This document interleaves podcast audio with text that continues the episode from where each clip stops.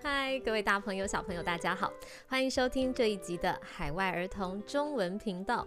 今天很特别，我们会有两个主题，一个是母语日的话题讨论。大家还记得在上一集的最后，我问了大家一个问题，请问世界上少了一个语言有没有关系？再来，我们今天的第二个主题呢，要聊的是。过年太好了，我们可以聊一聊很多吃的东西，对不对？好，那今天的第一个话题呢，母语日。那母语日我们要聊的是少一个语言有没有关系？有没有关系啊？我相信各位小朋友们，你们都已经跟身边的大朋友们讨论过了这个话题，对不对？在语言保护专家 Daniel 的演讲里面，他说到，人们。被强迫抛弃他们的母语，经常是因为一个原因。大家知道是什么原因吗？Daniel 说，人们被迫抛弃母语，经常是因为政治原因。这里呢，我要分享一个他说的故事给大家。这个真实的故事发生在美国。在一八九二年，美国一位将军，他想要让印第安文化消失，可是他不想杀人。你们知道他用了什么方法吗？他用的方法是让当地的孩子们离开他们的家人，再来逼这些孩子去寄宿学校，就是不让这些孩子跟他们的父母、他们的家人住在一起，再来还给他们一个新的英文名字。就是不让他们用他们自己本来的名字，让他们完全转换成说英文的环境，一个新的名字。再来，当然也不会让他们在学校里面说他们的母语。慢慢的，印第安文化也就渐渐消失了。那一个语言消失了，这个语言的艺术、音乐、文学等等的东西，也会因为没有适合的表现形式，也就跟着消失。这里我们来举一个例子好了。我们在第一季的第七集里面，我们聊过中文的烹调方式。诶，怎么说一说，又回到我最喜欢的这个吃的内容。嗯，好，我们说到，比如说卤肉饭的这个卤，它就是一种烹调方式，对不对？卤。然后，嗯，比如说我们提到这个呃炖汤。炖这个字也是一个不同的烹调方式。那如果说今天中文消失了，我们用其他的语言其实都没有办法完完全全表达出这个语言里面文化的特别表达方式。再举一个例子来说好了，比如说 Misa 老师很喜欢吃排骨，有没有小朋友或是旁边一起收听的大朋友说啊，我们家今天晚上要煮排骨汤，要来。炖排骨有没有？好，比如说这个排骨好了，我可以说卤排骨、炖排骨，哎，我也可以煎排骨，当然也可以炒排骨、焖排骨、烩排骨，嗯，烩可能比较难一点点，炸排骨对不对？那我们这些烹调方式之前我们要爆香，那像是爆香啊、焖啊、炒啊、煎啊这些字。都是在中文里面特别的呃饮食文化的表达方式。那如果中文消失了，这些烹调方式、这些方法的字也会跟着消失。哇，我在想，如果哪一天中文消失了，那我吃不到这些不同变化的排骨，我每天晚上都会哭着睡觉吧。好，所以说我们在这个呃全球化的流行之下。我们应该怎么样学习接受自己的文化？我觉得首先我们应该就是从语言，也就是母语开始。所以各位小朋友，我们有的时候会觉得啊，说母语，说母语，说中文，真的好烦哦！我又不想跟爸爸妈妈讲话，我也不想跟阿公阿妈讲话，当然也不想跟舅舅、叔叔、姑姑、伯伯、大伯、二伯他们讲话。诶，但是我们可以想一想啊，母语。中文，或者是台语，或是其他的语言，它其实不只是家人用的语言而已哦，它也代表着你从哪里来，你是谁。那也可以这么想，就像是上一集米莎老师说的，你的手上多了一双筷子，你就可以吃更多的东西了。那各位大朋友、小朋友，如果你们对语言的消失这个话题有兴趣，你们可以看一看《国家地理》杂志里面环境与保育中的“不止生物会灭绝，语言也会”的这一篇文章，以及 TED 演讲当中语言专家 Daniel 的演讲。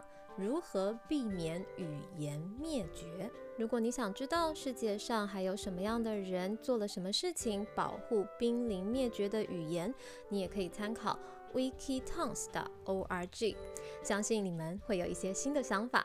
那我们稍微休息一下，待会就要一起聊聊一个吃吃吃的节日——过年。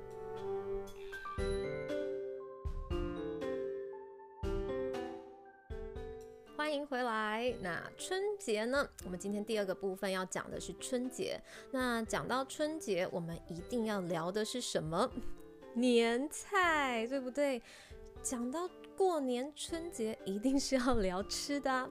我们现在呢，过年不知道大家有没有一定要吃的食物呢？你们家过年一定要吃的东西是什么呢？在 Misa 老师家，小的时候，桌子上一定会有一条鱼。在除夕那天，那条鱼会被端出来，然后大人们会说：“这条鱼今天不能吃完哦，要留到隔一天，也就是下一年才可以把它吃完。”这是为什么呢？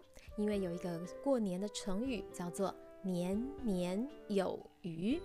年年有余的“余”这个字，本来是剩下来、多出来的意思，就是希望你每年都有剩下来的金钱啊、福气啊、各种好运，用到明年都用不完的意思。那年年有余的这个“余”这个字呢，刚刚好跟水里面游来游去的“鱼”这个字一样。所以在除夕的时候，桌子上面有真正的一条鱼，那你不能吃完，要剩下来，把它剩一点，留到明年再吃。就是希望每一年我们都不要把这一年的金钱、福气、好运都用完，要像桌子上这一条鱼一样，留到下一年还可以继续吃，福气多到用不完。所以听到这里，这个过年的成语大家都记起来了吗？叫什么呢？嗯，很好，年。年有余，那我们今天也可以聊一聊，在一些有名的作家的作品里面，他们过年都吃些什么呢？有一位很著名的作家叫做三毛，可能身边的大朋友们听过，小朋友们呢，可能应该没有听过吧。这位著名的女作家三毛，在她的作品《饺子大王》里面提到，想到冰箱里藏着的饺子。和白菜，我光脚悄悄地跑进厨房去，为了怕深夜用厨房吵到河西和邻居，竟然将白菜轻轻切丝，拌了酱油，就着冷饺子生吃下去，其味无穷。好啦，所以上面说的是这位作家三毛，他晚上。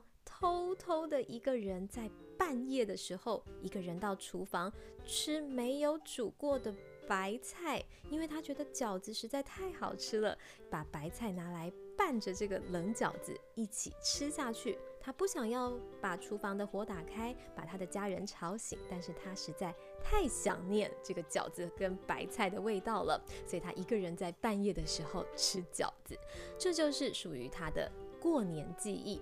那各位小朋友，一说到过年，不知道大家第一时间会想到的是什么呢？请大家留言，或是也可以写成一篇作文，再把作文拍照传给我们吧。好啦，那今天的节目，嗯，就要告一段落了。下一集呢是世界儿童悄悄话，下一集的世界儿童悄悄话有来自美国的泽凯。泽汉还有泽丽，他们三位小朋友呢，想要跟大家分享他们家的悄悄话，而且泽凯还写了一封信，说要寄来东京给米萨老师，我非常非常期待。当然啦，我也会提笔写一封回信给你哦。说到写信啊，要提醒大家，在寄出去之前呢，一定要记得先拍照。我有太多的明信片啊，以前啊寄一寄就诶不见了。朋友都说，哦，我没有收到你寄的明信片啊！哇，当时要是记得拍照就好了。好啦，今天的节目就到这里，欢迎大家追踪海外儿童中文频道的 Facebook、Instagram，跟我们留言互动，也欢迎你们呢加入 Facebook 的社团海外中文学习讨论区。那最近呢，我真的也很想来问问各位小朋友，大家想不想要开一个世界儿童线上同乐会呢？最近会在 Facebook 问问大家的想法哦。最后，谢谢大家收听今天的内容，我是 Misa 老师，我们下一集再见，就打给新年快乐，恭喜发财，祝大家新年快乐，恭喜发财，我们明年再见喽，拜拜。